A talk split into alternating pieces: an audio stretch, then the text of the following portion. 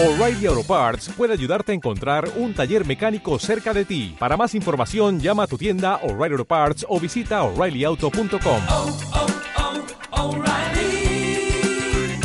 oh, Parts. Nació así. Online. Las 24 horas del día. Los 7 días de la semana. Online. Radio Éter. Radio con escuela propia.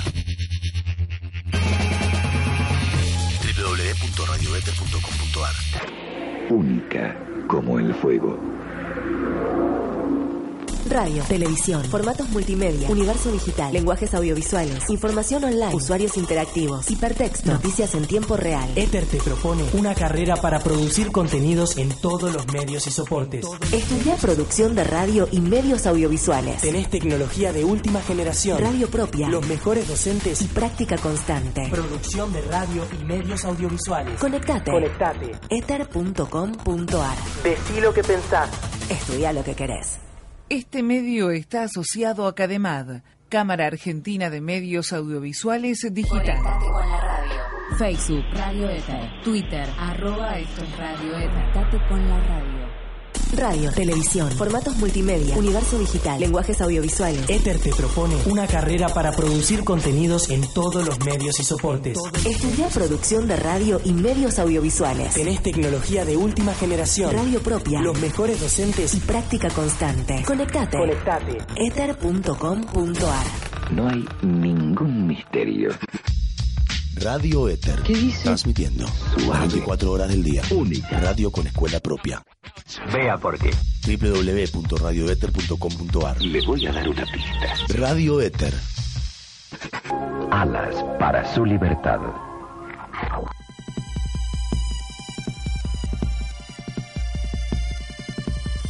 Estás entrando al salón oculto. Eso. El salón oculto. Esoterismo. Esoterismo. En radioether.com.ar.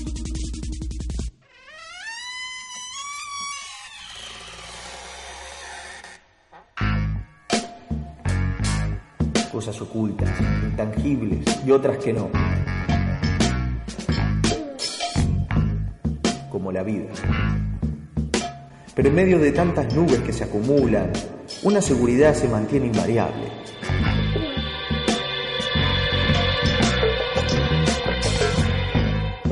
Yo moriré. ¿Y luego? ¿Y luego de la muerte qué? ¿Te espera algún otro salón oculto en el cual preceder?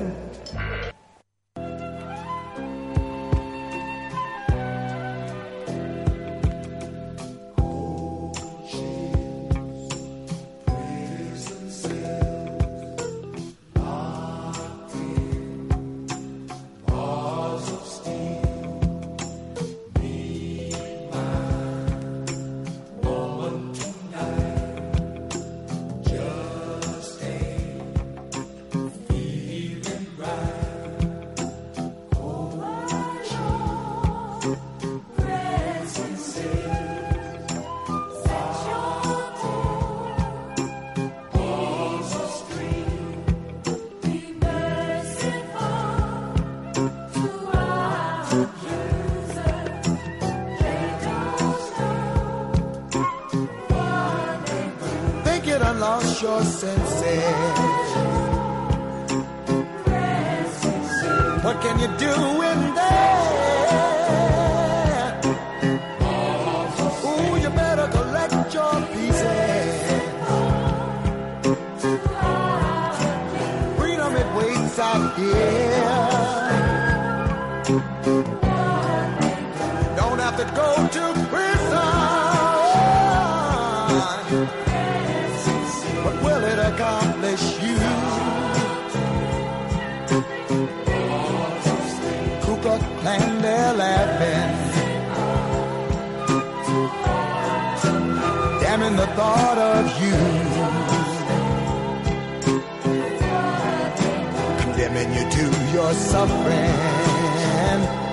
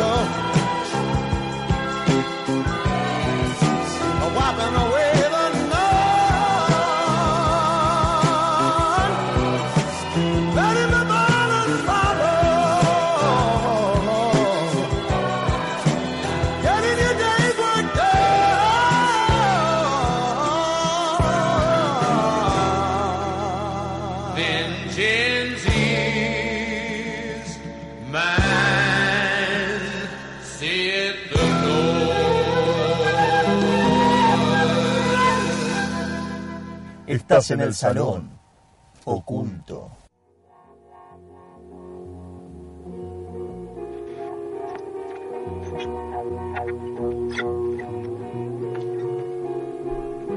¿Qué entendemos por muerte? El fin de la vida, ¿no? Se trata del final del organismo vivo que se creó a partir de un nacimiento. Entonces, ¿por qué se cree que hay algo después de la muerte? Si la muerte es eso, el fin. Aparte, ¿qué tenemos en concreto de la vida después de la muerte? ¿El cielo? ¿El infierno? ¿Otros planos con guías espirituales? ¿La liberación? Yo creo que la muerte como evento tiene lugar cuando el corazón deja de latir y el ser ya no respira. Bueno, no es que lo crea yo, sino que es eso científicamente, ¿no? Es algo irreversible. Si estamos tan seguros que algo después de la muerte, ¿por qué avanzamos científicamente cada vez más para evitarla, alargarla, posterga- postergarla? Si estamos tan seguros que no morimos, entre comillas, ¿no? ¿Cuál es el miedo? Yo les voy a decir. Tenemos miedo a lo desconocido. Y sobre esa base creamos hipótesis para no sentirnos tan en el vacío. Creamos imaginarios colectivos para pensar que somos eternos. O quizá sea porque necesitamos mostrar que la tenemos bien clara, hasta en cosas que están re fuera de nuestro alcance. Necesitamos proyectar en el más allá para siempre tener una respuesta. Pero no, no hay respuesta para todo. Solo la que podemos demostrar con hechos, con prue- pruebas válidas. Entonces, por ahora, solo sabemos que en algún momento nos vamos a morir. Thank you very much. I'd like to introduce Led Zeppelin to you.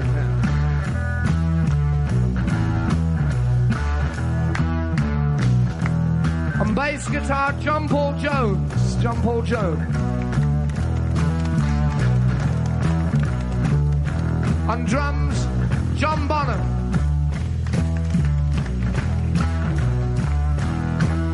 Lead guitar, Jimmy Page.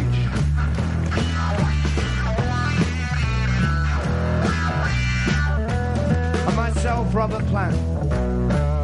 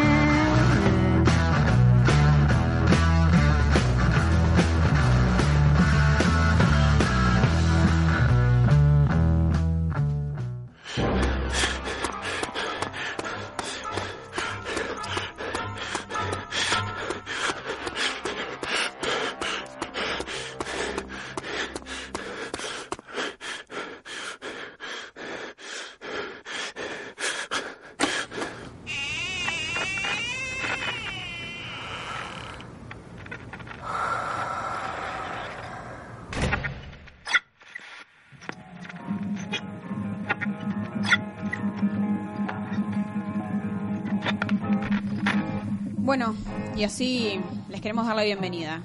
Hola, Esto es el Salón Oculto. eso. Eso. Eh, un programa donde nos gusta reflexionar, hacerlos pensar a ustedes oyentes sobre, bueno, temas como ¿qué hay después? ¿Qué hay más allá ¿Qué más allá de que de la calle? de la calle? Hola Damián, ¿cómo estás? Hola, Oli, ¿cómo estás? Hola, Cami. Hola, buen día. Buen día. Bueno, y nosotros tres vamos a estar guiándolos en, en este laberinto de preguntas, se podría decir, ¿no? Y reflexiones. Así que, bueno, ¿Qué hay más empecemos. allá? ¿Qué hay más, Más allá? allá como que como la muerte. Como la ejemplo. muerte. Qué loco que empezamos con algo que es justo terminar. Terminamos con la muerte, Sí, pero o o sería un comienzo. Claro, un comienzo nuevo después de morir. Y por ejemplo, yo les traigo una reflexión, A un ver. pensamiento, una imagen visual, ¿no? Imaginen su mano dentro de un guante, fácil. Sí. El guante, ¿qué pasa con el guante? Se mueve solo cuando la mano lo hace, ¿verdad? Claramente. Ahora, vos sacás la mano de ese guante. El guante queda sin vida sobre la mesa, ¿verdad? Sí, sí. es simple. una cosa. Esta es una manera muy fácil de visualizar lo que pasa cuando uno muere. Imaginás que tu cuerpo es el guante que funciona mediante tu espíritu. Y al morir tu cuerpo va a quedar atrás sin vida, como un guante, pero tu espíritu va a vivir para siempre. Incontables pasajes de las escrituras y relatos de profetas a través del tiempo aseguran que esto es verdadero y nuestra muerte, nuestra muerte física no es el fin, sino más bien un paso adelante al plan de nuestro Padre Celestial, por ejemplo, un momento de alegría indescriptible para una persona que hace esta transición. Totalmente lo contrario, en realidad, a lo que yo acabo de reflexionar. Pero Sí. bueno, de eso se trata. Bueno, esta es una idea más bien religiosa, si se quiere, sí. de los mormones. Eh, Así es como ven ellos la vida después de la muerte. El mormón es el que te toca la puerta y te quiere convencer, ¿no? Sí, Te o toca los diciendo- testigos de Jehová, y Ah, el hay testigo, varios, ¿no? hay varios. Hay varios. Pero yo quería hacer una división bastante grande porque es muy abarcativa la vida después de la muerte, porque nos toca a todos, la verdad. Mm. Y Nos podemos zafar, ¿no? no, Y no, no. todos nos vamos a, a morir. no podemos hacer como Walt Disney, nos congelamos, Nos y congelamos. ya fue. Eso es postergarla, pero en algún momento le va a pasar. Eso sería una pausa, momento. ¿no? Una Sí, pausa. claro, Engañar un poco a la vida, pero bueno. Sí o Estamos sí, poniendo sí muy o sí. mal, ¿no? Eventualmente va a pasar, chicos. Son las 11 de la mañana, paramos un poco. Día soleado muy arriba. Bueno, pero quería dividir entre Oriente y Occidente, ¿no? Porque son culturas muy distintas, con creencias muy distintas, y en realidad la humanidad entera, a través del- de la historia, se planteó la muerte como un paso más allá, ¿no? Y para algunos, un mundo en el cual la realidad es tan palpable como la que vivimos hoy en día, pero según las religiones del Oriente, por ejemplo, los yogis tibetanos, los vivos proceden de los muertos. Es más, aseguran que hay personas que afirman estar conscientes en el momento de entrar al vientre de su nueva madre. ¿no? Impresión. Morir, seguir con esa conciencia hasta el vientre de su nueva madre. Bueno, hay una, hay una teoría también que se dice que vos, el, el- la luz que ves al final, es La luz en del realidad el canal del parto que estás naciendo de vuelta. Del otro lado. O sea, como que es un ciclo que no termina. Vos te morís y estás viendo la luz al final del túnel y en realidad es como el canal del parto que estás volviendo a nacer. Eso es una, una de las teorías, me parece, también orientales. Y después tenemos el otro lado, el occidente, que tiene un concepto también muy distinto, donde la vida después de la muerte va a ser, digamos, de acuerdo a nuestras acciones en nuestra vida terrenal. Claro. Donde existe, por ejemplo, el cielo y el infierno, si te portás bien vas hacia el cielo. El infierno, ah. Y ustedes, Yo lo tenía al revés. ustedes van al infierno, por ejemplo, gente que obra mal.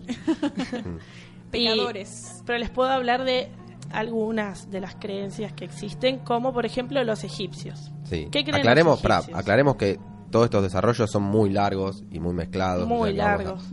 Intentar dar tips. Sí, tratar de abarcar una creencia entera, una Iniciar, religión claro. entera. Es eterna, sí. Vamos a resumirlo en pocas palabras. Eh, para los egipcios, por ejemplo, un desierto dividido por un extenso río muy similar al mundo terrenal es el inframundo, para ellos llamado Duat, donde hay 12 regiones que se relacionan también con las 12 horas del día y se habita por una gran cantidad de dioses, espíritus, almas en pena, todos separados por portones. Estos portones también están cuidados por guardianes en forma de serpiente posada sobre su cola, atentadas para evitar que escapen los muertos. Muy bíblico, ¿no? Wow. Si no, El tema. se van. Qué descriptivo igual, que tiene mucha... Sí, da No, mucha sé- no- imaginación. no- no sé si la imaginación habrá sido real. Muy gráfico aparte, Claro. ¿no? Porque aparte la serpiente, como son La cosas que existen en realidad en el mundo terrenal que las es algo- proyectan en, en el cielo o en el infierno. Y para ellos el alma va a estar representada con forma de pájaro, pero su rostro va a ser idéntico de la persona que murió. O sea, un pájaro con tu cara. Pajarito con mi cara. Y esta alma voladora va a dejar el cuerpo terrenal y va a regresar a visitar a sus familiares, dejándose ver entre los jardines, los árboles. Y así los familiares tienen que atender a esta alma viajera porque se hizo todo ese viaje desde el Duat. ¿no? Ah, mira. Pero viene con la carita de la persona Viene que con murió, la cara. se para. Vos ves una palomita. Yo de con la repente le digo, cara. mami, vi un pajarito con la cara del abuelo. Sí. Turbio igual, ¿no? Sí. De repente te para un pájaro dice, con una bueno, cara. Es raro. Pero ¿qué pasa si ves a tu abuelo en forma de pájaro? Sí. Vos tenés que hacerle todo una, un recibimiento, darle obsequios, darle cosas, porque, porque hizo ese gran viaje, ¿no? Y de no hacerlo, el ave se va a convertir en un benú, un pájaro de los estanques, que vuelve a casa, vuelve a la casa donde vivió y se va a quedar ahí atemorizando a los que no lo atendieron. O sea que si no atendés a un familiar que viene en forma de pájaro, se va a quedar ahí Se va a enojar. Y, Claro, te va como... aterrorizando. Sería como eh, tipo el espíritu bueno y el espíritu que se convierte malo, ¿no? Claro. Claro, Pero una sola según- oportunidad me da, tipo que si yo vi, lo- Claro, no, si no no- leí nada, ya se enojó y ya no la lo pro- ya que- captaste, chao, ya quedé, quedó Y- condicionado a que y si estás en esa cultura, sabes que lo tenés que atender al, al pobre Claro. pajarito. Que me cague el auto, entonces, ¿no? Están muy atentos a todos los pájaros, imagínate, con todos los que hay. otra, otra creencia distinta a los egipcios, el hinduismo, donde Me encanta. luego de la muerte, ¿qué pasa con el alma?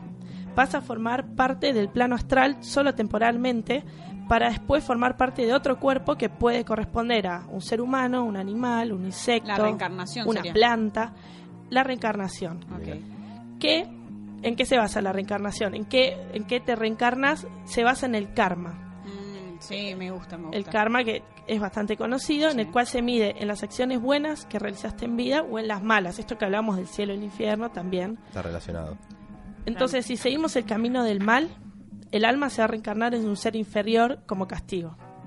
En caso contrario, si sos bueno y toda tu vida hiciste acciones buenas, Claro. vas a ser noble y un ser casi perfecto.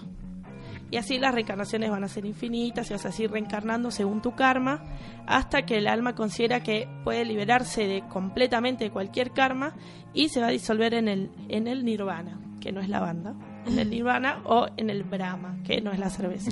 Sí. Mira. Y ahora les hago una pregunta, pasando a otra última creencia. ¿Saben lo que es ustedes ser bardero? Sí. Ustedes son personas Damián, barderas. Damián en, ¿Se, en- se en consideran persona. personas barderas? El operador es muy bardero también. Bueno, hay una creencia muy Gracias, distinta gracias. donde el bardo es otra cosa. Según los lemas tibetanos, el bardo es el estado en el cual se encuentra la persona luego de la muerte. Un estado de trance que dura entre tres o cuatro días en el cual se separa uno del plano humano. La primera etapa, el chikai bardo, es el estado transitorio entre la vida y la muerte, donde aparece clara luz en la cual no es reconocida por el alma, el alma. Después de esta luz, el alma comienza a reconocer su nuevo entorno en el chiñod bardo, el estado transitorio de la realidad. Después de que se acostumbre a todo esto, el sinpai bardo, el estado transitorio de renacimiento, el cual la reencarnación del ser humano en algunos reinos celestiales empieza al mundo de la conciencia. O sea, hay que pasar, ser muy bardero, pasar por muchos bardos y finalmente uno pasa al plano más espiritual. Bueno, sería en- entonces En resumen, todas las religiones o, o ramas esotéricas es portate bien, no solo porque estás viviendo hoy y te tenés que portar bien porque estás viviendo y tenés que ser bueno con el resto, sino te asustan con qué va a pasar más allá. O sea, portate bien porque más allá capaz que la pasás Claro, mal. Hay que, hay que tener en cuenta que si tenés un buen karma, vas a después reencarnar en algo bueno. En algo bueno o, o vas a tener una En linda cara de pájaro. En algo superior. Sí. sí. Bueno, hay que portarse bien entonces.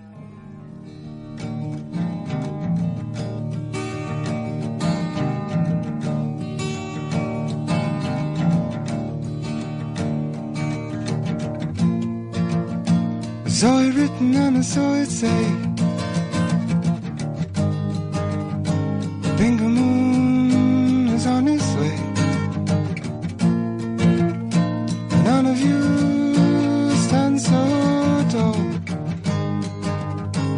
finger moon.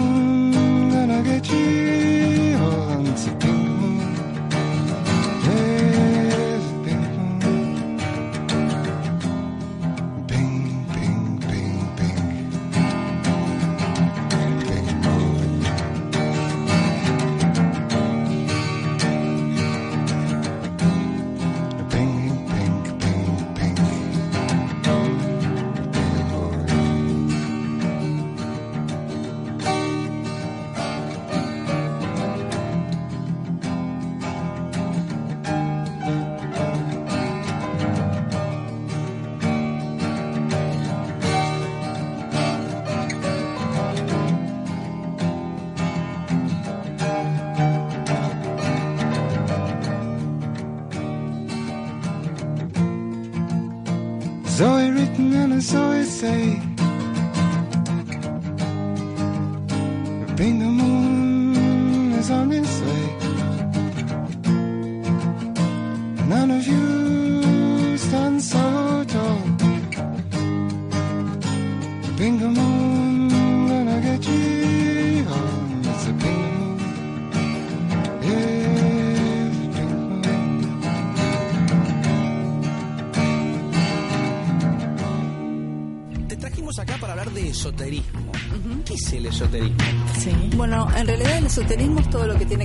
ciencias ocultas, Listo. eh, que son, en realidad son muchas, pero hay muchas cosas que no pueden ser enseñadas sino de maestros e iniciados.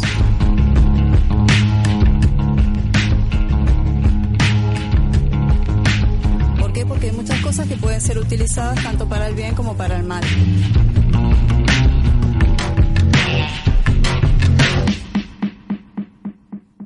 all of which makes me anxious, unbearable. So-.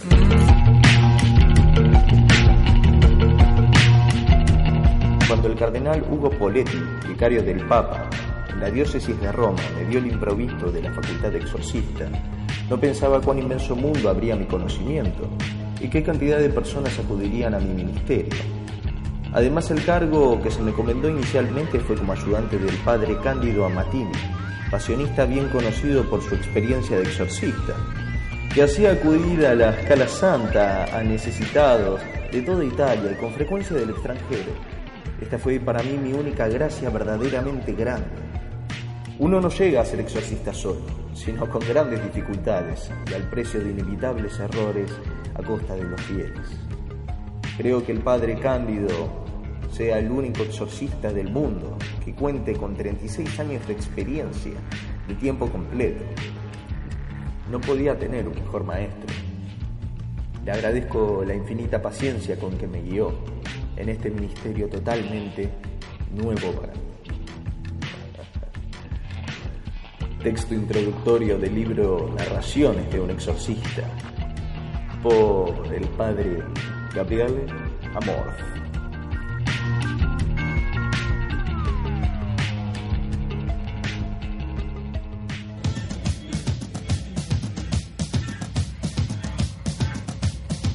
Bueno, y seguimos con el tema de lo bueno y lo malo, ¿no? La diferenciación de tan- distinto lo bueno y lo malo. ¿Qué estás haciendo, Domi? Y estoy preparando un santuario, ya que estamos acá en el salón oculto.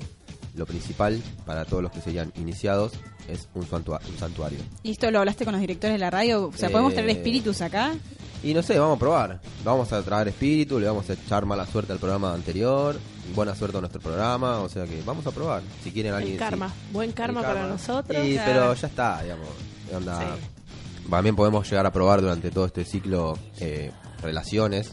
¿Viste? Cuando te dicen, ay, quiero que tal guste de mí, vamos a hacer unas- un- unos hechizos. No, un muñeco vudú no, pero por ahí hechizos. Sí. Eh, ¿Qué necesitamos para hacer un santuario? A ver.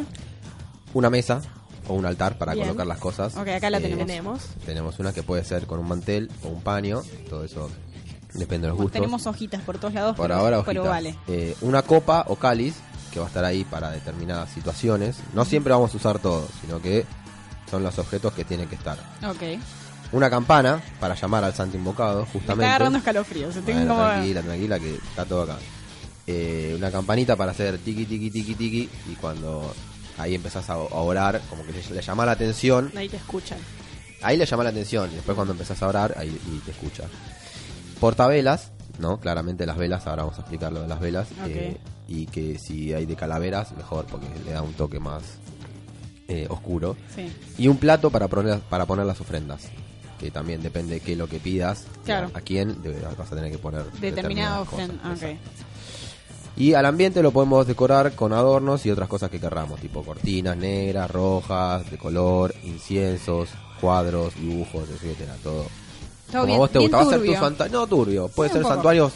Por ejemplo, acá en, el- en la Plaza de los Andes hay un santuario del, del, del gau- gauchito Gil. Sí. Mucha gente, se, digamos, no es turbio. Vos ¿Tiene- pasás tiene y te da velas cosas. el- el Tiene- san- está lleno de velas, está lleno de ofrendas, todo. onda, no sé si plata, no pasé, porque me parece que la situación Sí. da para que se lleven medio- las medio que se la chorean, pero. Pero tiene velas, y tiene velas de color blanco. El color ¿Y qué blanco. significa? El- ahí te voy a explicar. El color blanco denota pureza, verdad, inocencia, simpleza, paz, esperanza, esper- espiritualidad. Espiritualidad. Bueno, Espiritualidad. esa. Ahí va. Y luz. Costó. sí, lo- lo- es muy O sea, temprano. lo blanco sería lo bueno. Lo blanco, claro, refleja unidad con las fuerzas divinas. Y estas velas se usan en rituales cuando se intentan invocar tanto fuerzas como protección. Entonces yo pongo una vela, rezo y supuestamente o me da fuerza a mí o me da protección. También aporta tranquilidad, inspiración, intuición y devoción. Eh, acá también tengo las velas negras. Sí. Esas no me gustan tanto porque es lo ¿Qué? contrario de lo bueno. No, bueno, ahí me parece que te confundí. Se utilizan sí para eliminar el mal de ojos, la negatividad y los conjuros de magia negra. Pero eh, porque el negro es la concentración de todos los colores. Así digamos, Claro. se sabe. Sí, sí, sí, sí. Representan el mal y los poderes de la oscuridad, pero la vela negra no es negativa. Eh, su función es remover la energía negativa justamente Ah, que tenemos ok. en nuestro entorno y si no sabemos cómo elevarlo, cómo elevarla se va a quedar en nuestro ambiente y después las cosas no van a funcionar. Pero tengo una pregunta. Si vos dijiste que queríamos que al otro programa le vaya mal. Claro. Y ahí prendemos una vela negra. No. ¿Ah, no? Se prende una vela negra, pero se tiene que invocar a un, un santo determinado también. No es que Ah. yo prendo una vela negra y digo, y, Y le digo, ojalá que le vaya mal sí, la, y la soplo como un, un cumpleaños, no. Eh, eso es un deseo de cumpleaños que no se sabe. Eh, bueno, mucha gente utiliza estas velas eh, para enviar energías negativas a otras personas, pero cuando se realizan estos, estos rituales se produce un karma, como decía Cami, que después regresa a la misma persona. O sea que si yo hago algo mal, queda la energía en el ambiente y tarde o temprano me vuelve a mí. Y sí, Eh, el karma. Volvemos a lo mismo. Claro, por eso se aconseja nunca usar una vela negra solo, siempre acompañarla con la blanca que está acá al lado para que genere el, el ritual de Como equilibrio. ¿no? Sería en algún punto. Está bien. Y después tenemos por último hoy tenemos las velas rojas. A ver, ¿esas son más neutras o cómo es? Y el rojo anda, sí, es el color del planeta Marte y de la sangre. Eh, representa la energía y la vida física. También la salud y la fuerza física. Cada, cada vela tiene su sin- sin- el- el significado para determinada situación. Guarda el Me acabo de pegar una piña Guarda al el micrófono. micrófono. Estás nerviosa, Me te pones nerviosa, nerviosa. me Y eso que todavía no las prendimos a la Sí, vela y no, todavía no todavía ni rezamos. empezamos, Olivia. Me pone Claro. un poco mal. Eh, de hecho, un- un fuera de aire te estábamos hablando y yo dije que quería traer todo. No, yo me muero. Realmente me levanto y me voy. y O sea, bueno. soy muy cagona para estas cosas. No me gusta, Eh, pero bueno. Valor, tenés que tener valor. Eh, Falta, falta. Bueno, es un, es un color protector también contra la energía física y psíquicas y se usan para activar y generar cualquier situación que se encuentren estancada. El rojo es estimulante de los deseos y simboliza el amor, la pasión y la sexualidad. Otorga coraje, vigor, dinamismo, amor y calidez.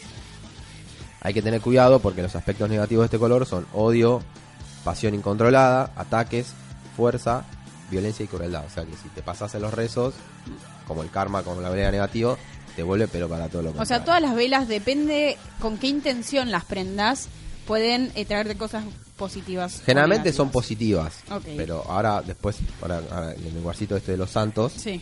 vamos a poner a dos santitos hoy, que es el de Trancarrúa, Ay, a ver, contá. y no, ahora después te explico eso porque Bueno. es largo. Pero también al santuario vamos a ponerle las estrellas de las puntas invertidas, de las cinco puntas invertidas. Oh, mirá el de abajo, tenemos el viendo. negrito con la cara de Si, cabra. la- si el que tiene posibilidad de verla, digamos, de, de buscarla, la imagen pone estrella de cinco puntas invertidas, la va a reconocer.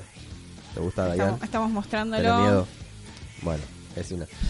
Qué valiente. Primero te explico el significado del pentagrama de cinco estrellas con las puntas hacia arriba, que es lo que eh, simboliza el dominio de los cinco elementos de la naturaleza. Eh, significa el, el fuego, los cinco elementos son el Fuego, la fuego, tierra. tierra, aire, agua y ¿cuál es el último? Eh, hierro. No, no, sé. no, no. Justamente, ¿cómo se llama esta escuela? Éter. Éter. Ah, el éter. Que también recibe el nombre de luz, magia, deseo, amor y oh Dios. O sea que Aliberti es un dios. Cada vez que juntemos la, pongamos la estrellita así para arriba, en la punta le ponemos Aliberti. Por si las dudas, por si está escuchando, ¿no? Claro. Aliberti, eh, la profesora, el operador y nosotros abajo. Eh, signi- bueno, la estrella esta significa el hombre autorrealizado, el ser humano que ha logrado el dominio de sus fuerzas pasionales y defectos. Por lo tanto, la estrella invertida, la que vamos a dibujar ahora, eh, representa todo lo contrario. Sí, todo lo malo. El es el símbolo ma- eh, del bueno. mago negro y del ángel caído. Mm. El que utiliza esta estrella invertida adora más lo material, dejando de lado lo espiritual. O sea que yo lo, lo- lo voy a utilizar ahora para, no para que el karma sea positivo, sino para que me atraiga fortuna, digamos, cosas materiales a mí. Sí, bastante básico. Se conforma con los placeres carnales y siempre consigue satisfacer su ego. Lo usan tanto en símbolos satanistas eh, como en cultos de, de semejante índole, con el 666, como lo vemos acá, que tiene, Mm. bueno, 666. Que es el, el número del diablo. Que supuestamente es el número del diablo. Y dicen que esta, esta estrella invoca. Quien es tentado por la oscuridad cae en su más profundo abismo donde residen otros secretos. Sananan. Eso significa que el que va por este lado va a buscar ciertas cosas ocultas Claro. que justamente eh, la- pertenecen al lado satanismo, al lado demoníaco de la de la vida. Bueno, y esto tiene va de la mano de dos santos, Este es, pero este es un santuario, claro, acá está, y ahora vamos a poner los santuarios, que en, el próximo bloque lo vamos a explicar algunos eh, de los que vamos a hablar hoy, y vamos a empezar a probar. Bueno, Yo hacemos un que- párate para que no invocar de verdad. No, no, aparte hay que preparar todo, hay que prender todo, así que vamos. Está bien.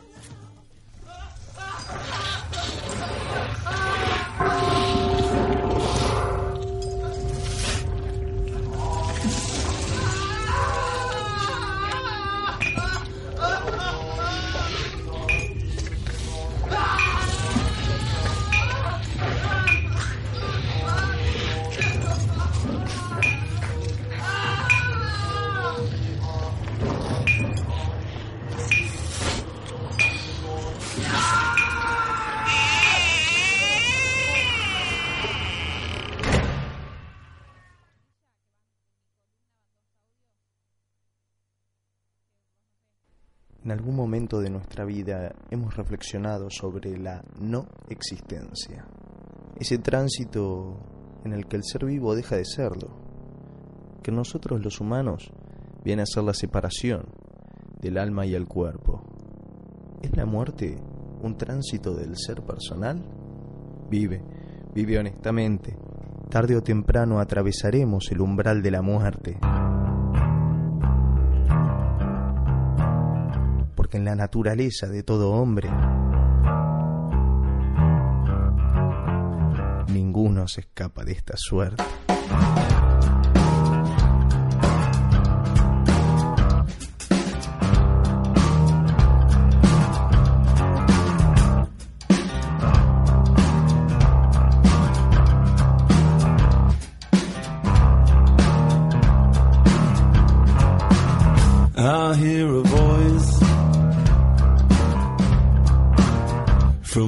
The room.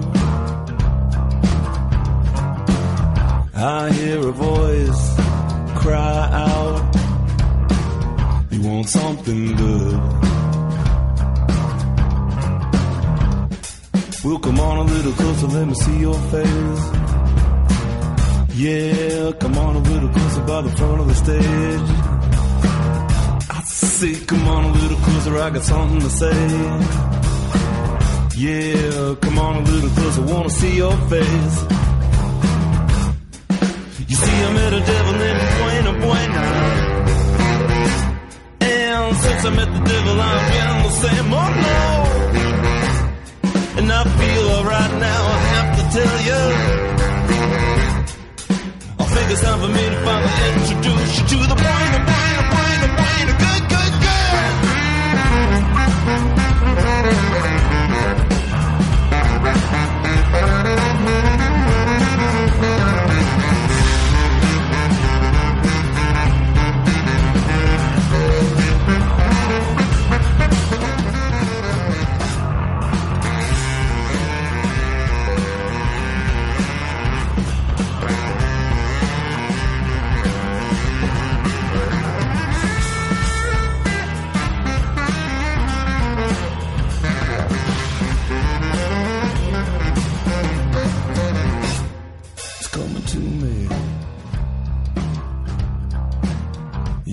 Coming to me. Now I, I think I know what it is you need. I know some people wanna make you change. Well, I, I know how to make it go away. You see, I met a devil named Buena Buena. Devil, I'm been the same. No. And I feel alright, I have to tell ya.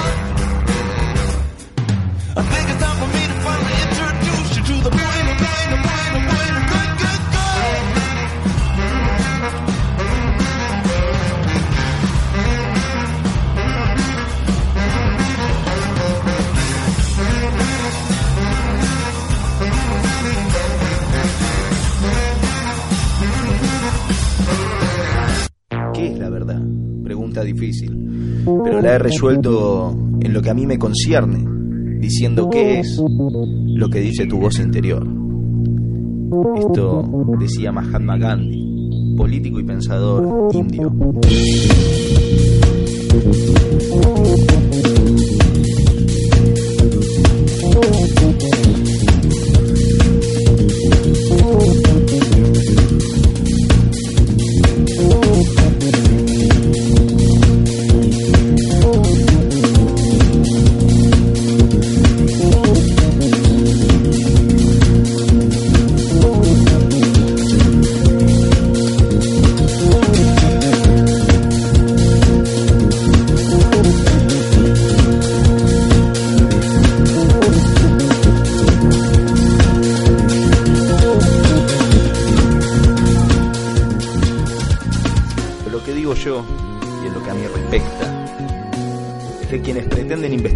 Verdades trascendentales del ser a base del puro razonamiento, caen en el mismo error de alguien que ignorando el uso y manejo de los instrumentos modernos de la ciencia, intentara estudiar la vida de lo infinitamente pequeño con telescopios y la vida de lo infinitamente grande con microscopios. Por ejemplo, ¿acaso ustedes no creen en el fenómeno futurista que acciona a la gente que tira las cartas? Mejor pongámoslas sobre la mesa. Sí, las cartas sobre la mesa.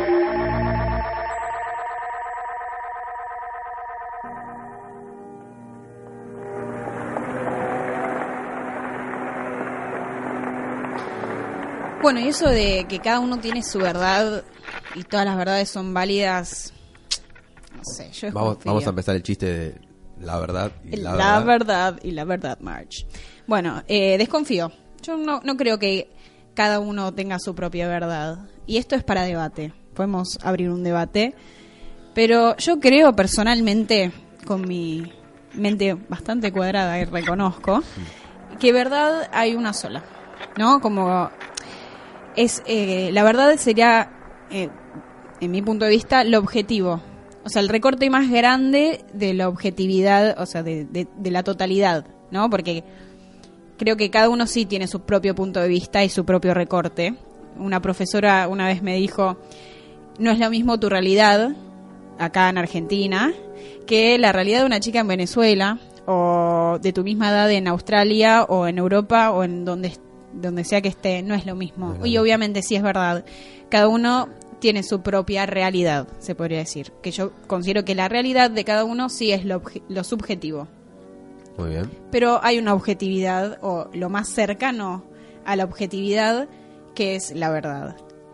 Eh, y bueno, por eso mismo, con todo, con todo este debate que me abrió la, la profesora, que le mandamos un saludo, me puse a buscar La profesora muy inteligente, seguro. una muy inteligente, ¿no? Pero me hizo replantearme algo que es verdad eh, o realidad, realidad. depende. eh, las teorías de la realidad, porque hay distintas teorías de realidad, ¿no? ¿Cuántas hay? Eh, yo ahora que tengo seis, supongo que hay, hay bastantes más. Eh, yo solo encontré seis y de las cuales yo puedo explicar con mis palabras, si no las otras es un poquito más, más complejo. Y la primera es el solipsismo, que es un poquito lo que, lo que yo estaba explicando. Solipsismo. La realidad que ves solo existe porque existes. Tu mente da forma a todo lo que tienes alrededor, ya sea real o no. En el solipsismo las personas solo están seguras de su propia conciencia. Lo que les rodea no puede ser real sin una mente que lo interprete. Por lo tanto, el mundo de los sueños o este solo es un recipiente donde el ego habita. Con frecuencia se imagina que bien esta existencia podría ser un sueño elaborado, como esas raras veces en las que sueñas que estás soñando y cuando te despiertas estás tan confundido que cuesta unos minutos entenderlo. Este tipo de pensamiento puede, y de hecho no interpreta el dolor ni la muerte como algo real, sino como algo que la mente imagina, pero el punto más criticado, si cabe, es que en el solipsismo solo existes tú. Bueno, agradecemos a la fuente de YouTube por esta información. Entonces, ¿qué sería solipsismo, no? Que uno puede solo estar consciente de su propia existencia. ¿No? Como yo solo existo porque mi mente es lo que lo que ve. Todo, Claro. todo el resto eh, no, no existe. Que es, me parece que es una forma sana en algún punto de pensar las cosas, creo yo, según mi punto de vista. Tal vez me estoy desviando mucho, ¿no? Pero yo tiendo a llevar todo a la cultura pop, cosas Sí. que conocemos. ¿Tendría algo que ver con la Matrix, por ejemplo? Claro, Todos sí. creemos que vivimos en la Matrix, no, según la película, y hay uno que se escapa de todo eso y ve lo que en realidad pasa. Sí, Es bueno, ahí eh, hay uno que se asemeja un poquito más a lo que estás diciendo y ahora te voy a bien. pasar a explicar. No sé si es el que viene ahora, pero eh, viene relativismo. ¿Qué es el relativismo? Sería la construcción de la realidad de la forma más subjetiva, ¿no? Se puede entender que el relativismo es la oposición total al objetivismo. O sea, yo- cada uno, obviamente, el relativismo está existente todo el tiempo, ¿no? Cada uno tiene su propia realidad y ahí se encuadra con el relativismo. Después está el presentismo y el eternalismo, que yo los, los pensé en unir porque mm, serían como contradictorios en algún punto. El presentismo, dentro de la filosofía del tiempo, más que nada, quiere decir que únicamente existe el presente. Y acá quiero ci- citar a la famosa frase, no sé si la conocen, eh, del budismo zen, que es, si se cae un árbol en el medio de la nada y nadie lo escucha, ¿realmente existe? Bueno, obviamente fue analizada por muchos años, esta frase no te la voy a responder yo acá eh, sin ningún título de nada o ningún estudio de nada, pero según el presentismo, el árbol no se escucha porque el árbol no existe. Mira. ¿Por qué? Porque solo podemos estar conscientes de lo que está pasando acá y ahora, y solo existe el presente. Entonces, Claro. si yo no escucho el árbol, no, no puedo estar consciente que existe el árbol. Entonces, se contesta, perdón, ¿eh? la frase con que el árbol no existe Claro. directamente. Si no lo veo, no lo creo. Claro, básicamente Muy sería bien. como lo más cuadrado de lo cuadrado. Eh, y lo contrario del presentismo es el eternalismo.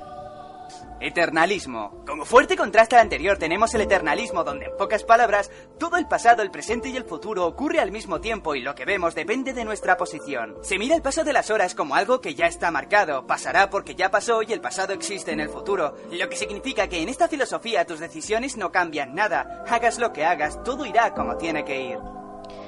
Bueno, eh, si se entendió algo del español, eh, quiere decir que el tiempo está conectado en distintos puntos, ¿no? Como una línea, imagínate el, tiempo como en, un- como en una línea temporal y está todo conectado. Entonces, todo está pasando al mismo tiempo. Nosotros estamos viendo la misma realidad que se vivió hace 100 años, por ejemplo, en el mismo momento. Que no creo que se tenga que confundir con, eh, con universos paralelos, porque es algo totalmente distinto, ¿no?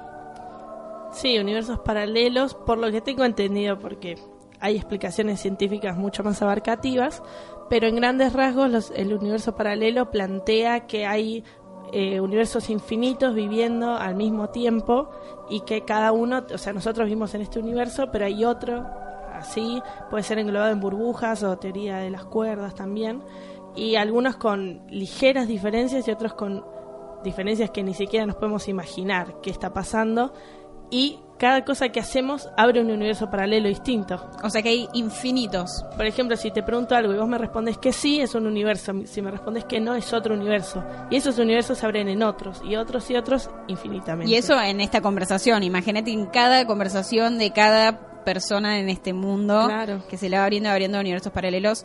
Entonces, bueno, por eso mismo creo que no deberíamos tenerle miedo a la muerte en ese caso, ¿no? Porque si siempre vamos a estar vivos en otro universo, eh, o estaremos vivos en, en- en otro momento, si estamos viendo la misma realidad que hace 100 años.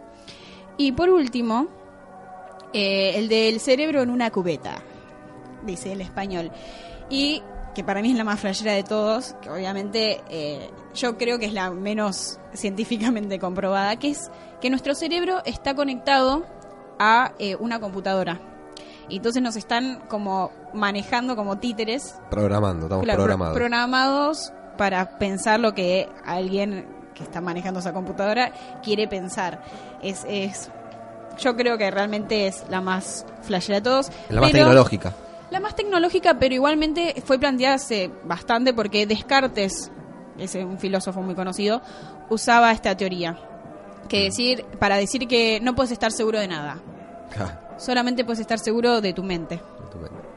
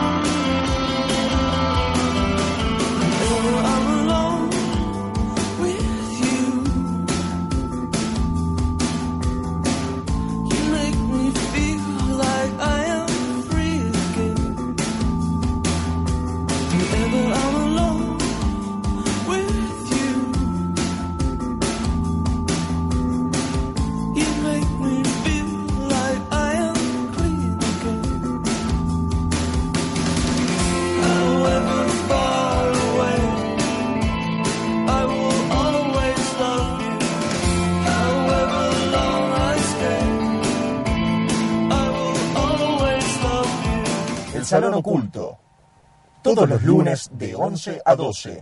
Por radio.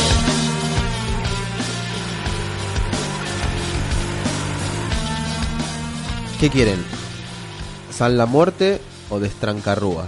Y ya estamos. Hay que a- poner, a- estamos a cortos de tiempo, estamos cortos de tiempo, hay que- un santo vamos a A poner. todo vapor, vamos con San la Muerte. San la Muerte, Sí, vamos. Mucho más entretenido. Según cuenta la leyenda, un monje que curaba a los aborígenes y humildes fue acusado de brujería y encerrado en una celda con una puerta sellada. La historia cuenta que la comida se le pasaba por debajo de la puerta, pero un 20 de agosto, eh, no se sabe de qué año, para comprobar el estado en que se encontraba este monje, los carceleros ingresaron a su celda y encontraron solo sus huesos. Se murió. Sin embargo, el cuerpo esquelético se encontraba de pie y por sí mismo levantó su mano y señaló al hombre que lo acusaba de brujería. A los Ah, pocos días... Es una imagen igual bastante conocida, ¿eh? El La de- del claro. esqueleto haciendo así. Apuntándote con el dedo y a los pocos días ese hombre junto a sus compañeros murieron misteriosamente de enfermedades. Mirá. Ese es San la Muerte. Es un santo, es venerado especialmente entre las personas con vidas violentas, ya que se lo considera un moderador contra los enemigos. Eh, por, por eso se tiene muchos adeptos en las cárceles y entre delincuentes. Por ahí generalmente cuando ves un delincuente, un narco, lo ves con, con el tatuaje de San la Muerte. Es como sería la parca, ¿no? Que te viene a buscar la parca y... Es parecido, viene acá, acá el- tenemos una imagen de San la Muerte. Sí, Es sí, sí. es- para que vean, ¿no? La de, Billy Mandy. No, te- no te hace nada. Los que son del 90, Billy Mandy tenía a, a San la Muerte. Tenía San la Muerte. Ah, mira. Eh, es de un origen apócrifo, entonces los fieles logran que un curo, que un cura, perdón, eh, Bueno. un cura, un cura católico bendiga a, a este santo haciendo trampa. Eh, es con un amuleto. Asimismo, señalan que el paso posterior para lograr la efectividad del objeto, que el amuleto, vos necesitas llevar un amuleto para que el cura lo, lo- lo bendiga, lo necesitas llevar durante siete viernes seguidos a distintas iglesias, no podés ir siempre a la misma. Y luego de eso, luego de ir a las siete iglesias distintas, ahí se puede empezar a usar para hacer el mal a otra persona. O sea, A tiene que ser como de- bendecido en algún punto por Pero siete iglesias. haciendo trampa, porque si el cura sabe que vas a bendecir una estampita del San la Muerte, no te la bendice. Entonces, Ah. vos pones una de la Virgen de Luján pegada, a- pegada arriba del San la Muerte, el chabón la bendice, entra, sí, sí, la Virgen de Luján, tomá. La manipulación de la religión. Le dijiste, ¡ah, cura, te cagué! Y ahora le voy a decir la muerte a alguien. Ok, está bien. A San la Muerte se le invoca igual que a cualquier otro santo. Se le piden gracias o se le solicitan daños. En el primer caso se lo puede colocar sobre el retrato de la persona a la que se quiere enamorar. O sea que yo si te quiero enamorar a vos, pongo a San la Muerte Y una fotito y mía. una te cuelgo de boca abajo Mm. hasta que, que eh, satisfaga mi pedido. En el caso de que se desee hacer daño, eh, se, lo, se lo pone en un retrato, pero colocando la cara mirando hacia donde vive esta persona. Eh, es conveniente asegurarse su protección, hacerle alguna promesa que no debe dejar de cumplirse, porque si no vas a tener una pena o un castigo. Las ofrendas más comunes que se le hace a la Muerte son whiskies, cigarros, eh, velas rojas, como está acá, velas blancas, velas negras, claveles, claro, sí, dinero, oro, eh, cosas dulces que se ponen en el altar, ¿viste? En, Sí, el sí. santuario que preparamos recién, en el platito. Y en el caso de que sea dinero y oro, ah, como ofrendas, no se debe sacar del altar porque son para ese determinado, eh, para ese determinado rezo. Si lo sacás, cumplís el castigo que te genera, como que todo se vuelve en contra. Y tengo acá la oración Bueno, a ver. que vamos a decir Para, para el cierre de la columna. para el cierre. Eh, Señor de la buena muerte, con fe en Dios Todopoderoso, vengo a implorarte ayuda en esta causa. ¿Qué le pedimos? ¿Que le vaya mal al programa anterior? Que le vaya mal al programa anterior. Que le Así vaya- de competitivo Que somos. le vaya mal a tres tristes hipsters. Está. Ruego a Dios por tu protección para que me conceda lo que a vos te pido. Ayúdanos, Señor de la buena muerte, con tus milagros y que en los momentos de peligro yo te invoque seguro de tu bondad. Concédeme, Señor de la buena muerte, un corazón puro, humilde y prudente, que siempre te sepamos invocar con fe en Dios y por razones nobles. Líbranos, Señor de la buena muerte, de toda maldad, ampáranos contra toda herejía, protégenos del aliento incendiario del demonio, ayúdanos a ser buenos hijos de Dios en esta vida y por vuestra meditación podamos obtener el Altísimo podamos obtener del Altísimo una buena y santa muerte en el final de nuestras existencias.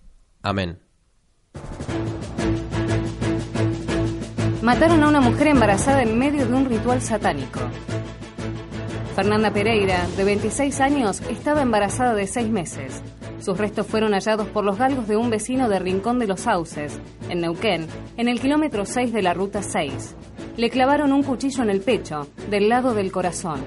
Depositaron su cuerpo sobre leña de álamo, pallets y cubiertas, y lo rociaron con combustible para que ardiera en la hoguera. El brutal homicidio fue cometido el 21 de julio.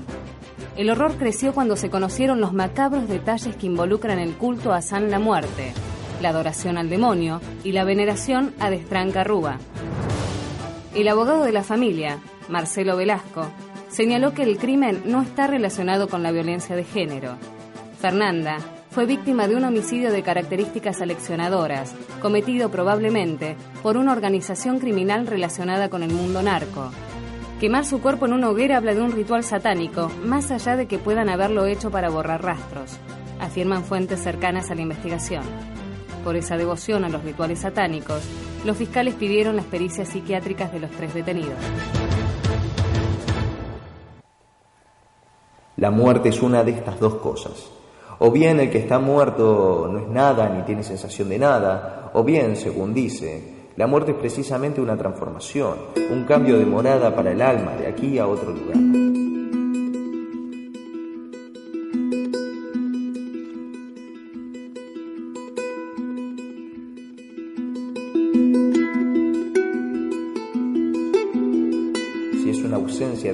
Y un sueño, como para cuando se duerme sin soñar, la muerte sería una ganancia maravillosa, pero ya es hora de marcharnos.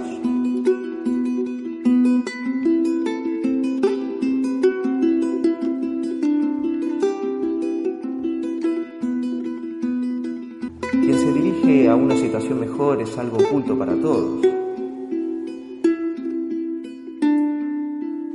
excepto para aquellos que saben ver el futuro.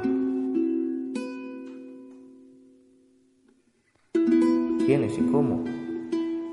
Es un misterio a resolver. Tal vez en el próximo encuentro con nosotros mismos y nuestras facetas y sobre todo las ocultas.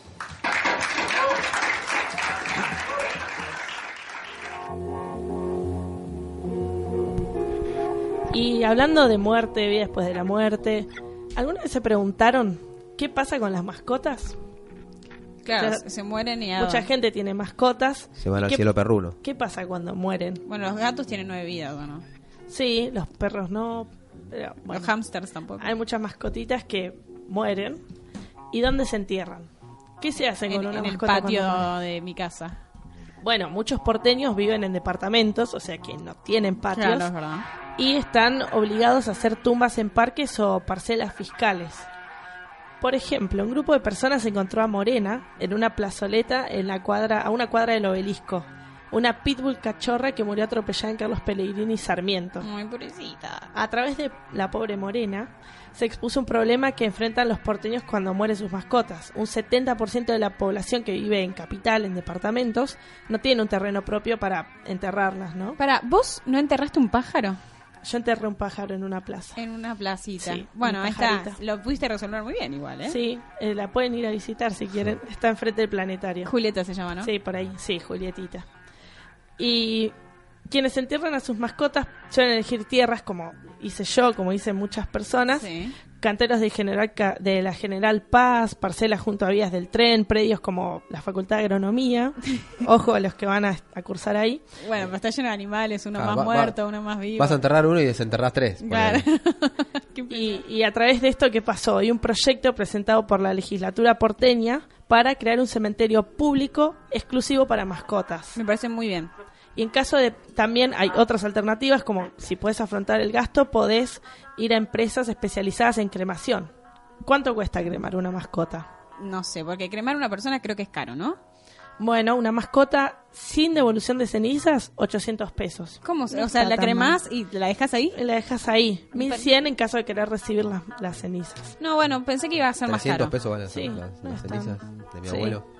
No, no, del perro, boludo. Ah, perdón, Va, si tu abuelo reencarnó en un pájaro y lo querés después cremar. Si tiene la cabeza del pájaro, igual yo no lo cremo, ¿eh? Como- No, es miedo, un poco de miedo.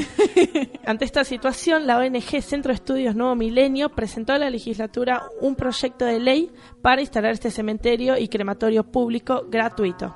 Según una encuesta, el 90% de la gente estuvo a favor de esta iniciativa, así que es probable que en algún futuro se cumpla.